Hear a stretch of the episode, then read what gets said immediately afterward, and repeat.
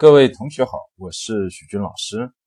前段时间呢讲这个阴阳哦，有呢一些听友呢留言问这个阴阳不是一个迷信吗？这里徐老师要慎重的强调一下，阴阳相对二元哲学哦，它不是迷信哦，这是一种大错特错的一种想法。那为什么会有这样的想法呢？首先呢，我们很多人会把这种科学哦解释不了的。或者说，对于很多很多人来说是深奥难懂、带有神秘色彩的这些东西呢，都会归到迷信一类。比如早期的时候，灯泡刚刚进入中国，哎呦，大家看这个灯泡不需要油，哎，它竟然会亮起来，那，觉得这是鬼火，哎呦，这个东西有问题。又比如说呢，大家早期的时候对催眠的理解，认为催眠，哎呦，把别人一催眠了以后，哎呦，别人可以做很多对自己不利的事情。如果听过徐老师之前关于这个催眠的一个解释，就知道哦，这不是催眠哦，那些都是呢人为的把它嫁接到了这些神秘色彩的东西上去。催眠是一种科学。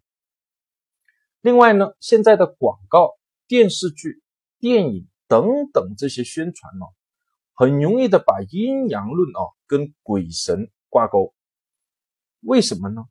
因为哦，跟这些鬼神哦。迷信的东西挂钩在一起以后，就能提高它的说服力，因为它本身带有一定的神秘色彩。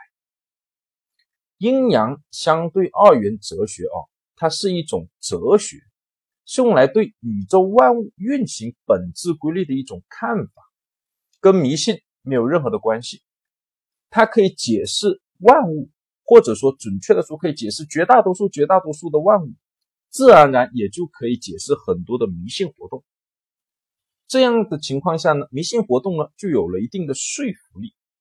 如果大家深入的去了解阴阳哦，就会发现它不但可以解释这些迷信活动，还可以解释呢很多很多世界的万物它运行的本质，都可以通过阴阳去理解。在现代社会呢，阴阳呢比较少了，但依然还有一块阵地哦，是我们中国传统文化的一个瑰宝，叫中医。中医呢，治疗疾病就是通过阴阳哲学的角度去看待。随便找一本中医基础理论的书哦，第一章都是讲的我们阴阳相对平衡哲学，就跟前面呢老师提到的，叫做阴阳平衡，其神乃康。所以一定要科学的看待阴阳二元相对平衡的理论。了解的越深，你会发现这种哲学给我们带来的好处也越多。先聊到这，有空呢再来继续分享。